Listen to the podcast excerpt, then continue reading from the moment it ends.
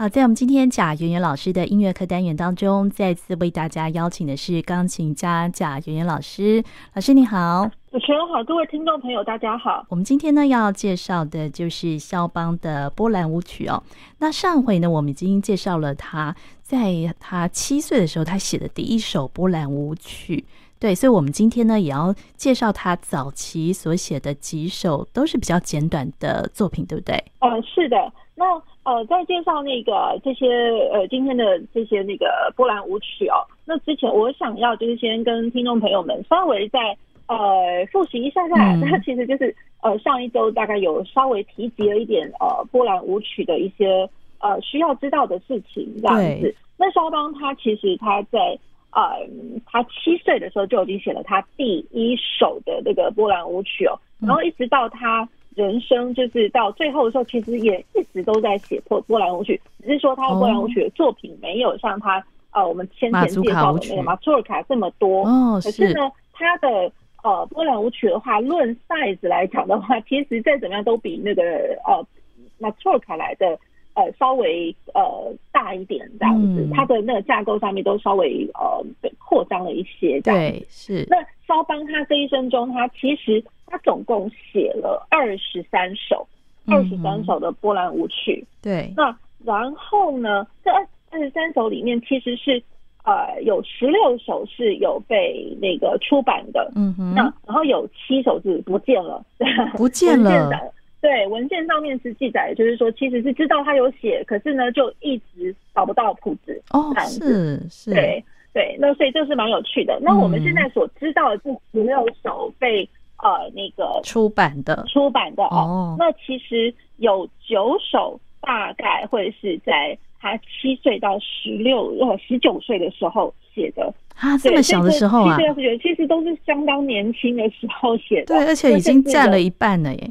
九首，对，那甚、哦、对，那甚至就是说，就是他的一些呃作品，有可能都是根本还没有到。呃，法国去的时候，嗯、就是他还在波兰的时候，还很小的时候就就写完成的。嗯，对，是。那然后，可是这这几首里面，就是这九首里面，其实是啊、呃，有只有两首是在他自己就是有生之年的时候被那个 publish，对，被被那个出版的。嗯、是。所以就是也蛮可惜的，就是、嗯、呃，有非常多都是在肖邦身后，然后才被找到，然后就被出版出来。那然后呢，在这其中哦，有六首，其实我们今天就是要介绍啊，包括其实像上一集的最后一首哦，就是有一首短短的他七岁的这个作品哦，就他第一首的作品，对，他的第一首，然后加上我们今天呃要介绍的这几首，其实是非常的有趣。我觉得先想要先跟听众朋友们先介绍，就是这几首呢，都是他。呃，死后他才被出版出来，甚至是有的时候我们看到那个出版年年份哦，嗯、甚至是一九四几年哦，会觉得哇，怎么那么后面才被出版出来，哦、才被发现这样子吗？对，呃，是应该是比较晚被发现，然后可是有、哦、还好有被出版出来。是那是，然后这呃这几首里面呢，其实他们都没有 opus number，嗯，对，都没有作品编号，对，可是呢，他们。拥有的是那个 B number，就是如果大家还记得我们先前呃节目有介绍的 B 的 B number 呃 Brown number 的话，是。那 Brown number 其实是比稍微后面一点哦，然后他才再重新编纂起来，而且是真正呃沿用着他的作品完成的这个时序。来来编号的，所以我会觉得 B number 反而他的那个作品的那个时序来讲是比 opus number 来的更更加的正确，而而且是更加的精细这样子。是。好，所以我们今天会介绍的就是说，呃，除了上礼拜的那一首之外，剩下五首里面的其中的四首，嗯，都是他很 早期的作品，对，对都是都是这些 B number，然后没有 opus number 的，嗯哼，然后前面呢就是有这么两首呢，其实是。呃，老实说，你很难讲说这到底是不是肖邦自己写出来，可是确定是肖邦的作品哦。因为你想那个时候小朋友嘛，那么那么小，七岁，他他能握笔写写很多字吗？大概不可能吧。对对，所以应该有很多都会是哦，就是他自己的想法，然后他告诉他爸爸，他爸爸帮他写谱写起来的。这样子哦。对，所以这其实是非常有趣。他爸爸帮他写谱写起来，而且他爸爸就觉得说。哇，那既然他儿子这么有天分，所以他爸爸也极力的促成了，至少就是说他这几首里面，应该前面两首、三首是他爸爸帮他出版的，那所以这个。这个成就了我们知道的，就是说，哎，肖邦他自己在在有生之年的时候，哎，他的确是有那么几首被出版出来的。哦，是。对，那其实有可能是他爸爸帮帮他的，也都是在在他过世之后才出版的嘛。对对对，哦、对，其实这是蛮好玩的。嗯，那呃，其实哦，就是说在生前的时候，他爸爸帮他出版，那然后剩下的非常多首，也就是我们现在。可能大家练习的东西，或者说大家在舞台上、比赛上场合听到的、能够听到的那个波兰舞曲，几乎都会是他身后才被出版的。哦，是对对。好，那然后这些波兰舞曲哦，其实呃，我们所知道的这么几首呢，尤其是这这十六首我们知道的。知道的，那其实它包括了有一些是有很有名的标题，嗯，对。那如果说标论标题来讲的话，其实是之前在马错尔卡里面，我们很少，应该是根根本没有看过，呃，肖邦特别把马错尔卡定个标题，嗯，可是呢，在呃波兰舞曲来讲的话，的确会有那么几首是相当特别的，比如说第一有一首是大家知道的 Opus 二十二作品二十二，是那个。行板跟那个华丽的波兰大波兰舞曲，对，Andante spianato and granate Apollonis brillante Opus 二十二，对，然后再过来作品四十呢，也就是我们大家所知道的是那个军队，嗯哼，对，那然后作品五十三呢，就是我们大家所熟知的那个 heroic 英雄，嗯哼，然后呢，再来就是说，呃，作品六十一。是我们知道的那个，这个并不是标题，可是它也够特别了。作品六十一，这个是啊，幻想式的波兰舞曲哦，幻想式波兰舞曲是对。那然后呢，大家先先别讲说波兰舞曲哦，会不会啊？那就只有给钢琴独奏，其实不然哦。嗯，那其实就是说，肖邦也写了一个作品三，Opus 三，嗯，是给大提琴跟钢琴一起合作的。呃，那个非常华丽的波兰舞曲哦，那这个是没有标题的吗？呃，其实这个的话，呃，可以把它这样讲作是一个标题，因为它真的就是特别独有的，就是给大提琴、给给对跟钢琴这样子。嗯，嗯，那然后这一首给大提琴的这一首作品哦，其实老实讲，就是在大提琴的所有呃拉。提琴的人的话，应该都会知道这一首。你你非练不可，就是你这一生，你如果一直还踏在音乐学习的道路上面，如果是你是 cello 的人的话，那是非练不可的。这个是必经的曲目。这首好像也很美，对不对？哦，非常美，非常美。而且因为肖邦嘛，难得肖邦其实大部分作品都是给钢琴的，他难得他难得写给给那个器乐作品的独奏曲。那所以这个是特别会被值得关注，因为这个对于我们钢琴的人来讲的话呢，其实你如果帮大提琴的朋友们合作，就跟他一起合作帮他伴奏这样子。那这一首曲子你也是非练不可的，这是非常经典的那个经典曲目。是，对，而且常常有的时候就是像我自己也是有这个经验，我学生时代就已经帮了好几位朋友就是伴奏过这一首肖邦的 cello 的 The Polonaise。那然后呢，哦，我们呃到了那个，比如说在在美国念书的时候，因为钢琴也有钢琴合作的这一个这个呃乐器这样子。对。那钢琴合作的戏，那其实这个他们的 requirement，那其实也常常会看到有这一首曲目。嗯，那然后我们大家都在笑说，以我们钢琴主修的人来讲哦，嗯、以钢琴演奏演奏主修来讲的人。这一首真的可以就是拿去当自己的期末考的考试了，或者说台上演出的东西，因为是。啊，这一首就是 Opus 三呢，是给 cello 跟钢琴的这一首的话，其实这个钢琴的比重相当相当的重，而且所有你能够想得到的快速音群啊、花彩啊、技巧啊，然后该美的地方哦，都确实全部都在这一首里面了。哦，你看谱是根本来不及演奏的，一定是要背谱了。哦，所以跟那个就是有有一些钢琴合作的曲目，它在钢琴的部分反而非常的难哦，更难哦。对对，其实是的，哦、因为这而而且难就是难在就是说它的那个钢琴的部分就是怎么讲呢？嗯、因为它比重占的太重了，可是大提琴的音域又这么的低，那如果大提琴也跟着一起就是很热闹，当然大提琴也有非常多的一些快速音群之类的一些表现。嗯那可是当两个乐器合在一起的时候，钢琴又要如何的去呃稍微 control 控制一下自己的那个表现的能力哦，嗯、不要盖过了那个 cello 的那个光彩。哦、我觉得这个是最最最最难的。哦，对是是是。对，所以这个我们之后就在介绍这一首那个大提琴的这一首作品的时候呢，嗯、我们可以再来详细的介绍。好那我们今天呢，就先来介绍啊。我们今天会介绍四首啊，这个肖邦早期的波兰舞曲哦。第一首呢，要介绍给大家的是呃，他的降 B 大调作品十二，B number 是三的这一首。对，那这一首呢，就是 B number 三，然后它呃，它是一八一七年的时候完成的，嗯、是，这也就是也是他的另外一首，就是在七岁的时候，就是跟上上一期介绍的那一首一样。哦就是一样是他他七岁的时候把它把它完成的，哦，太厉害了！我觉得这首是非常非常的有趣。然后他其实就是我们刚刚讲的，我我也觉得很很讶异的，就是他是在一九四七年的时候才被出版的。哦，是，对，一九四七。所以我觉得，哎，这个好好玩。那然后，当然大家听起来会觉得说，哎，这首曲子好像有点可爱啊，有点像习作般的。可是你想，一个七岁小孩子。一个真的是天才来着，就是能够写出这样的东西，挺不错的。是，大家可以先来听听看。好。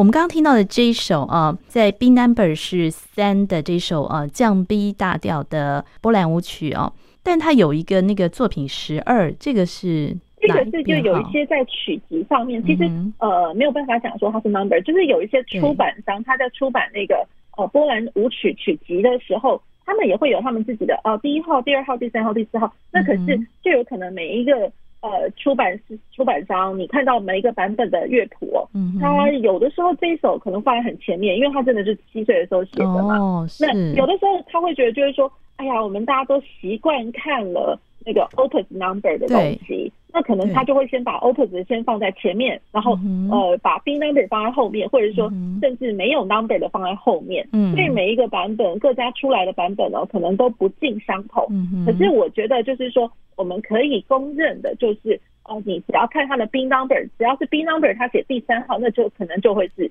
呃，一定就会是这一首了，就是照年代来分的这样子。对，照照年代来分的，哦、所以我觉得 B number 这个对于这个 Polonaise 来讲的话是可以考究的。嗯，对，就是只要去找到它的 B number，嗯，然后呃，一切就都就是都都可以安心了，不要觉得就是说、嗯、啊，天哪，这会不会是又是另外一首？因为大家可能会看到那个编号哦，跟我们啊、呃、一般看到或者说在网络上查到的一些影音资料，它的编码可能都不太一样。对，对，所以我觉得。看 B number 最准哈，对对，好，那这个一八一七年的东西，然后我提供给听众朋友们听到的这个是 Cassaris 的这个演奏版本。嗯，那基本上呢，其实它这首曲子，它它的架构老实讲很简单，它就包括了四个小节的呃导奏，然后再来就是 A B A 三段体。那其实以 Polonaise 来讲的话，A B A 三段体是非常非常。呃，可以讲成是非常的标准、非常 standard 的一个一个形形体了。嗯，那只是说，观看于这个 A、B、A 各自的段落里面，它还有没有再分为呃复合式的一些小段落？那比如说，它像肖邦他早期的东西的话，可能就是很完整、很单纯的 A 段、B 段、A 段，可是各段里面都不会再有其他的小段，所以它比较精简短小，也才两分多钟而已。是，好，那然后呢？它这个呃调性上来讲的话，降 B 大调，那然后它的 B 段是 G 小调，比较是幻想风的。那我觉得那个大家在听 A 段的时候，尤其是最前面那四个小节啊，嗯，那会觉得就是说，哎，怎么那么好玩？好像是开场白。那开场白，那又觉得就是说。奇怪，是哪儿听过那么像的一个一个东西哦？嗯，对，因为其实当我自己在听的时候，我也是觉得，就是说，哎，对呀，好像是哪儿听到的。哦，突然猛然想起，我会觉得，这这个当然无法去考究，就是说，肖邦他在写作这一首的时候，其实他脑海里面，或者说他是不是曾经有看过？嗯，因为这么小嘛，是不是有看过那个歌剧？哦，那如果说大家大家去想想看哦，就是我们很早以前我们在节目里面有曾经跟大家提过。莫扎特的《当 Giovanni》唐朝旺尼，嗯，对，那还有包括了，就是说，呃，唐唐朝旺尼这这一个啊、呃、歌剧。之后呢，嗯、在肖邦的肖邦，他也呃就把《当 Giovanni》中间的其中一段，嗯，你那冰冷的小手滴滴答答滴答答滴滴答，然后这这个的主题，嗯，然后肖邦把它谱成了。呃，就是钢琴与管弦乐团的一个版本，嗯，那当然也常常听到了钢琴独奏版的版本的那个主题与变奏曲，嗯，对，那就是从 Don Giovanni 来，然后当然那个 Opus Number 是非常非常前面的 Opus Two，嗯，那然后呢，在呃其后这个 Don Giovanni，呃，大家不知道还记不记得，我也跟、嗯、呃听众朋友们提及过，甚至也应该是有给听众朋友们听过一些影音了，那就是。李斯特之后呢，因为当 Giovanni，李斯特就把它弄成是当簧弹簧。那弹簧呢，然后呃，在李斯特里面来讲，他也把当簧，他把它谱成了一个钢琴的一个改编曲，歌剧的改编曲。然后这一首曲子是相当相当的呃困难，嗯，非常的精彩，非常精彩，非常困难。嗯，好，那为什么会提到当 Giovanni 呢？嗯，那实在是因为肖邦他的这一个。呃，就是很年幼的这个作品哦，他一开始前面那四小节，怎么听都觉得好像是来自于 那个《Don Giovanni》里面的旋律吗？对，它的其中一段哦，它的其中一段叫做 “Fin c a n d a l v i n o 就是它应该在第二幕上面哦，就是有一段就是让大家痛饮，让大家狂欢，就是饮酒歌啦，讲白了是饮酒歌。对，所以他那一段叮滴滴哒哒叮当哒哒滴哒当哒滴哒哒当当哒哒当，对，所以我想啊，就是说，再给听众朋友们稍微就是呃提及一下，然后所以听众朋友们可以稍微听听看这个 U 呃这这个影音的连接。好。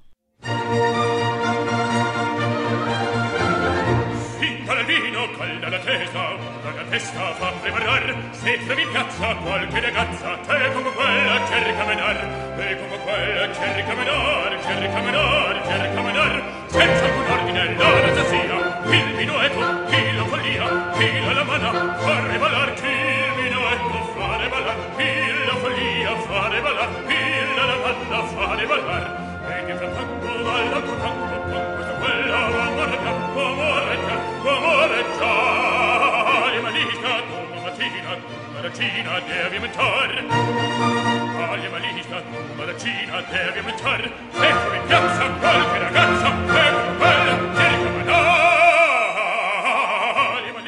这段莫扎特的《唐乔望尼》开头的这一段音乐呢，被肖邦引用在他的波兰舞曲 B Number 三里面开头的四小节。我们再回溯一下他的这首波兰舞曲开头的这部分。对，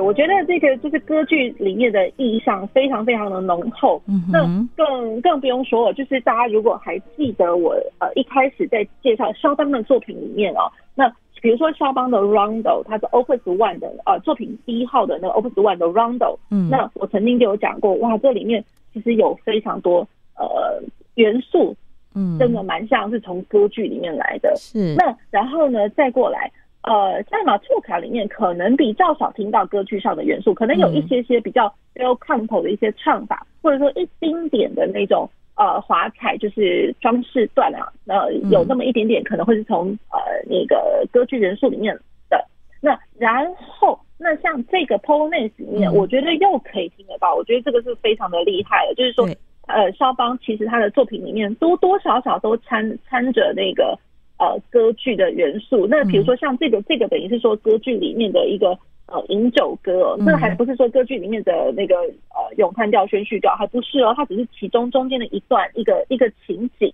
这样。是，对，那所以就是我会觉得，就是说在肖邦他自己的整个。音乐的音乐方面训练的养成哦，嗯，我相信他在呃学生时代，或者说甚至在这么小的他的音乐启蒙的时期哦，其实他应该多多少少看了非常多呃，就是歌剧，歌剧的作品，而且才七岁，他就已经看过《唐乔望尼》，好厉害哦！可能看过，或是可能听过，有印象，听过哦。对，那因为他的音乐教育来讲的话，我相信是非常的扎实。除了就是说，对于呃，比如说巴洛克时期的那个复音音乐哦，就是说他对于一些对位哦，然后或者说他的和声行进来讲的话，肖邦都是非常在行的之外。那我觉得肖邦在作品里面掺了非常多的歌剧元素，然后不不管就是说在他的钢琴的哪一个曲类里面，那甚至比如说我们还可以听到除除了就是在我们刚刚提及的 Rondo 或者说 Polonaise 里面，然后或者是说其实我们未来还会跟听众朋友们介绍，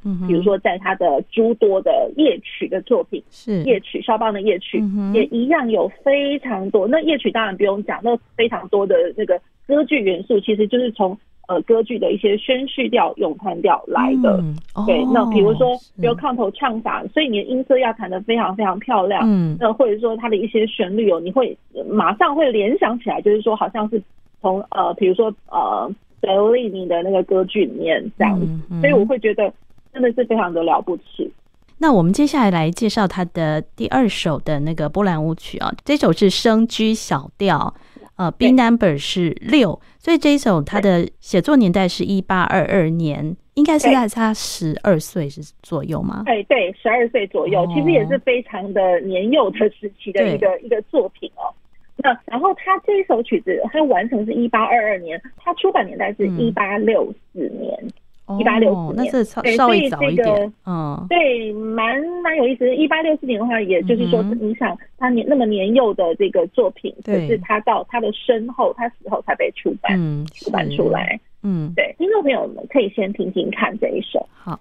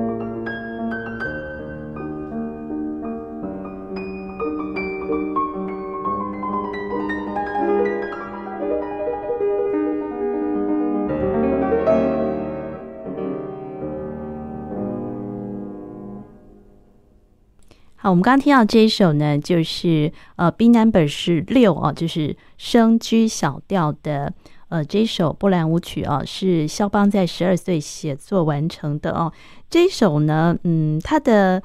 长度呢也是大概四分多钟，虽然是在波兰舞曲里面算是比较短的嘛。哦，感觉上其实是这样算是短的了。哦，对。那其实这一首的话，我觉得就是。呃，在我们平常可能稍微年幼一点的学生们，那常常会是在舞台上面会听得到这一首，嗯、因为感觉上他的舞台效果非常的好。哦、所以有的时候可能在比较呃年纪稍微轻一点的学生们，他们的比赛或考试的曲子或者是演出的东西，会有可能会是这一首。哦、对，所以其实才还蛮常被听到的。嗯、就即便就是说他是。那个呃，就是 posthumous，就是他是在身后才被找到，被出版出来。嗯，嗯然后他，可是我会觉得哦，就是如果是年年轻的呃学生们，或者说呃小朋友们，他们在练这一首，我觉得也也是非常好的事情，因为等于就是说你的年龄是非常的相近。嗯、因为像肖邦他在写这一首的时候，真的才十几岁而已，十二岁。那所以我觉得呃，来谈这首东西的时候，我觉得或许。可以稍微得到一丁点的共鸣吗？嗯、对，我觉得这个蛮蛮哦，蛮好玩的。就是差不多那个差不多十二岁小朋友来弹的话，看会不会有一点那个同样的感觉，这样子吗？十几岁这样子，还蛮贴切的。哎、欸，对，很有趣，对，对是很有趣。嗯、对，那然后呢，它整首曲子它其实是呃中版 Moderato。嗯，那然后呢，可是可以听得到，就是呃。一般就是我们在呃年幼的学生里面，常常会觉得说，哇，老师这首曲子太太猛了吧？有时候你会听到这这样子的一个、嗯、一个呃形容词，其实蛮好玩的。嗯、就呃有时候会觉得，有些人会觉得，哇，这首好炫，哇，这首猛啊，然后那一首怎么样怎么样？哦、那其实实在是在于，就是说小朋友们他们可能会一开始就会听到，一定是听到右手嘛。嗯。那右手非常了不起的时候，他们觉得，哇，这首曲子太了不起了，嗯、太神奇了。对，嗯、那。呃，左手的伴奏，呃，常常学生们可能会想说，嗯，左手嘛，就是他可能不太会第一个先去关注到左手的东西。嗯哼。好，不管不管怎么样，那可是这首曲子的确它呈现出来在右手的有，也就是说在高音深度来讲的话，那实在是不用讲，华彩非常的多。哦，对，非常的绚丽灿烂的一些、嗯、呃装饰的片段。对，然后在右手上面，所以有的时候你的手指头不够灵巧，或者说你谱子背的不够熟，嗯、或者是说呃背谱除外，我觉得我们非常讲究的是一个 muscle memory，、嗯、也就是说，我觉得 muscle memory 就是肌肉的记忆哦。嗯、那讲白了一点，就是说我们可能要从呃放慢练慢一一路呃持续到快，那然后你如果要非常的。讲究就是说，我每次弹的时候都不会错，而且都非常的从容自在的时候，嗯、其实快慢快慢快慢的这样子反复不断的交错练习是非常非常必要的。哦、对，就是在我在训练 muscle memory 的时候，嗯，对。那所以我觉得在这一首呃练练这首曲子的时候呢，甚至也是可以跟呃就是呃听众朋友们，或者是说在学习音乐的比较年轻一点的。小朋友们、学生们哦，就是呃，就是可以给他灌输一个非常好的一个概念，就是说我要每一次都能够很漂亮，嗯，然后每一次的呈现都能够非常的自在，是每一次上台的时候，大家所呃，就是说自己自己会觉得说，哎，好有成就感，我刚弹的真好啊，那种感觉。你为了要养成那样子的一个感觉，对，那。那唯独就是说你在平日的练习的时候，你要建立非常扎实的一个肌肉记忆的一个基础。嗯，嗯对，所以就是以这首曲子来讲的话，真的是可以跟呃一些学习音乐的学生们共勉。哦，就是说要掌握那个快慢快的这样快慢快慢这样交错的练习，这样子。对，那当然一开始的时候，哦、因为我手指头对于呃一些音群上面，比如说速度上来讲，或者说我的呃手指的那些间距、音程上的间距，可能我都要抓稳，也就是我们所、嗯、呃所谓的手型啊，手型要抓得稳。那然后呃再来就是说这个快速音群它的方向跟长度，我到底持续了多长？嗯那我可能就是一段一段一句一句的这样子练，而且反复不断的练。嗯，那反复不断的练的时候，一开始一定是从慢的开始嘛，因为先让指头自己去找到该要该要放下去的那个位置。嗯，对。那然后呢，呃，指头它习惯了之后呢，可能我就要以一些呃稍微呃中中庸快速的一点的那个速度，稍微来要求一下，看看哎、嗯、是不是这一次我可以稍微去要求我的音乐的方向。嗯，然后音乐方向，然后再过来，一定会觉得说，我越弹越快的时候，可能一定会卡住，因为手指头负荷不了那么快的速度。对、嗯，那遇到这种时候，哎，那我们可能再重新回过头来放慢，然后再弹，嗯、再重新开始第二轮的第二轮的从慢到快的一个过程。嗯，对，所以就是唯有就是。呃，无数次的慢到快，慢到快的这样子的一个过程，嗯，才会让呃每一次的音乐上的呈现，然后是自己满意的，嗯、自己也觉得非常的从容的。哦，那我们可以试试看这样练习。那刚才这一首呢，老师还再补充一点，就是听众朋友们一定会听到，哎，我给听众朋友们呃听的那个影音哦，嗯，那其实哎，怎么钢琴的声音好像不太对劲？为什么不太对劲？呃，可能会听起来就有点。古老古老的那种感觉，哦，这很旧的录音。呃，对，其实我发发现了一个影音啊。其实我觉得，如果说这些曲目，嗯、我们平我们用我们现在我们流通的一些钢琴来弹的话，那其实我觉得除了诠释上面哦，那呃诠释上面当然各家有各家的不同。对，可是如果是说以不同的钢琴、不同年份的钢琴哦来演奏的话，我觉得可能又另外别具风味。更尤其就是说，以前呃，比如说呃，一八几几年的这些的时候的流通的钢琴，嗯，这些呃比较旧，我们不能讲说它就是古钢琴，可是对于我们现代的来讲的话，对它的确比较古了一些，嗯，对。好，那就是说一八几几年的那个时候的流通的钢琴，嗯，有的时候它因为它的制造上面，有的时候可能它的调音调律上面，有的时候它的琴键琴键的那个轻重方面，对，各不相同，是。对，那也造造就了，就是说我们可以稍微去猜测说，哦，原来肖邦那个时候他用了什么样子的琴，嗯，那然后呢，原来他身边他听到的或者他习惯用到的琴，原来就是他有什么样子的特性，可能触键非常的轻。包括说他可能呃在某些音音律调律上面哦，反而他们那个时候才会听起来觉得比较和谐。对于我们现在钢琴的演奏来讲，或许不太和谐。好，那所以就是不同的时期的钢琴其实会有不同的个性，也就造就了我们呃现在看到被出版的这些作品，有的时候可能我们用现代钢琴弹的时候可能不甚了解，可是你如果说你。换回去就是说，你稍微去找到一个比较旧一点、比较古老、有历史的钢琴的演奏的时候，嗯、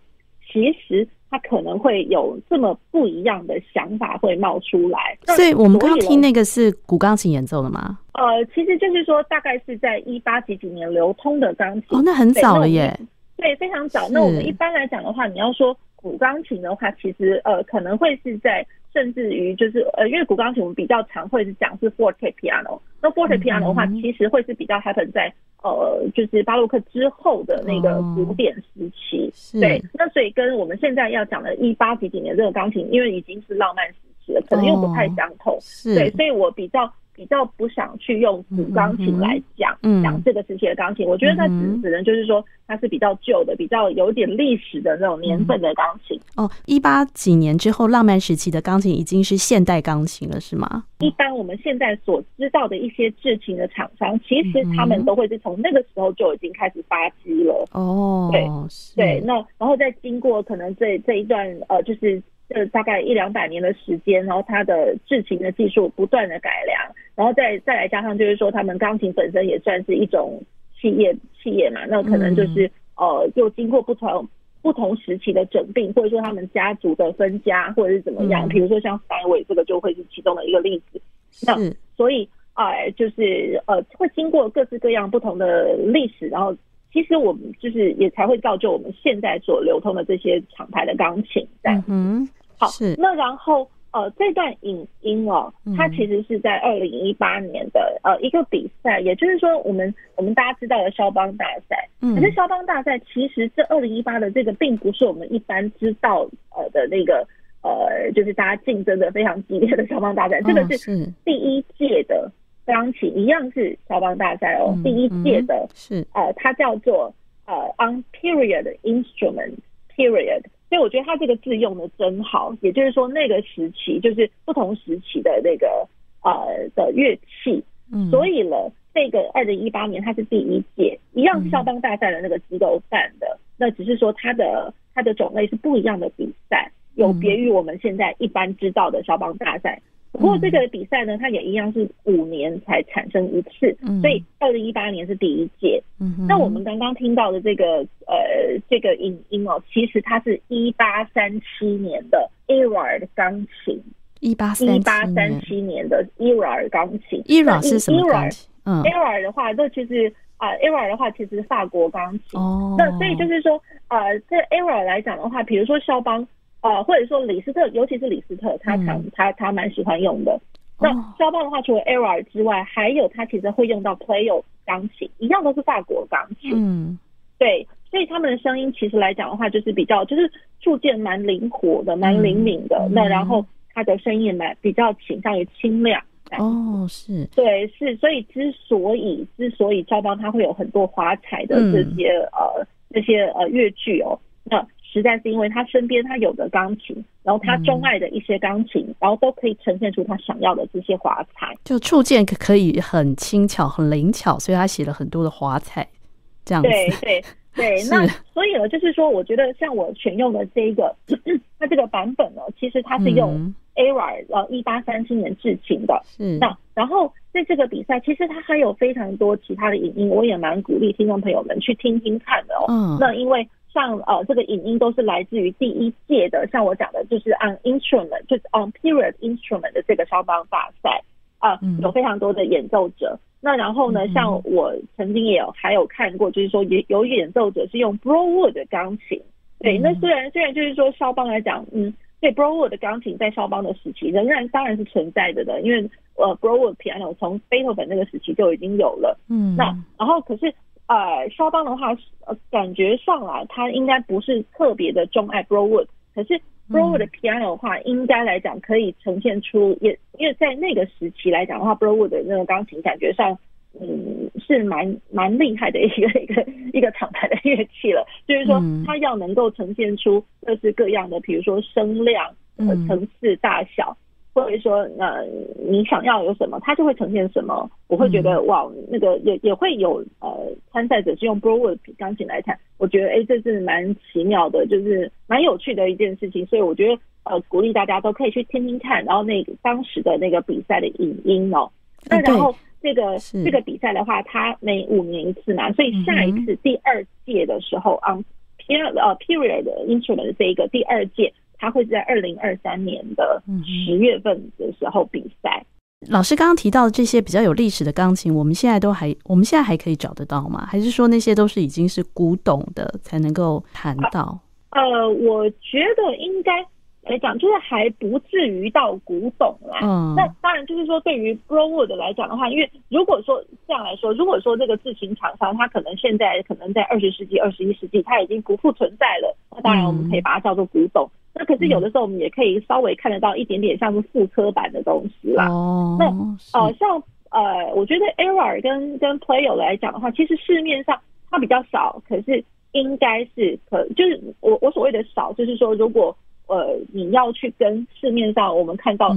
非常广大的，比如说日系的钢琴，或者说是呃三维的钢琴，或者说其他法修理钢琴或者什么的，那你如果是要比较起这些我们现在市面上流通的，当然 Erard 跟 Pleyel 来呃的 piano 来讲的话是比较少的。对对对，那然后 Pleyel 的话，我我知道的是大概也是在呃前呃大概有一段时期了啦，就是、哦他也被被并购了这样子。嗯、所以如果说你看到 Player 钢琴的话，那还真的可以把它叫做古董了。哦，对是，对对，虽然那个古董不见得会是在呃博物馆里面才看得到啦，嗯、不会不不见得就是说一定你要去钢琴博物馆啊或者什么。那有的时候有可能会是一些。喜爱钢琴的收藏家，蛮、嗯、有钱的收藏家，嗯、那他们可能就会收藏这些 Era 跟 Player 的钢琴。哦，那 Brower 的也是。那比如说像 Brower 的钢琴的话，我自己有一点印象，就是像我自己以前在美国的学校，嗯，然后呃，因为前一阵子大家都是在远距，然后远距教学，嗯、然后呃，就是甚至连学位的考试、学位或者是学期的那种期末考，嗯、他们都只能用线上的。哇，那。我的我自己的老师呢，他当时他就呃传了一个链接给我看了，嗯、他就说他看到了，大家都觉得相当的稀奇，嗯、就是曾经有一个学生，他跑回去他奶奶的那个房子里面，因为可能他们家不太适合就是要录影录音，因为要把自己演奏的东西录影起来，然后传给老师们，是打分数嘛，对，所以他们就看到了其中一个有一个学生呢，他真的就回到他他奶奶家，他奶奶家里面。嗯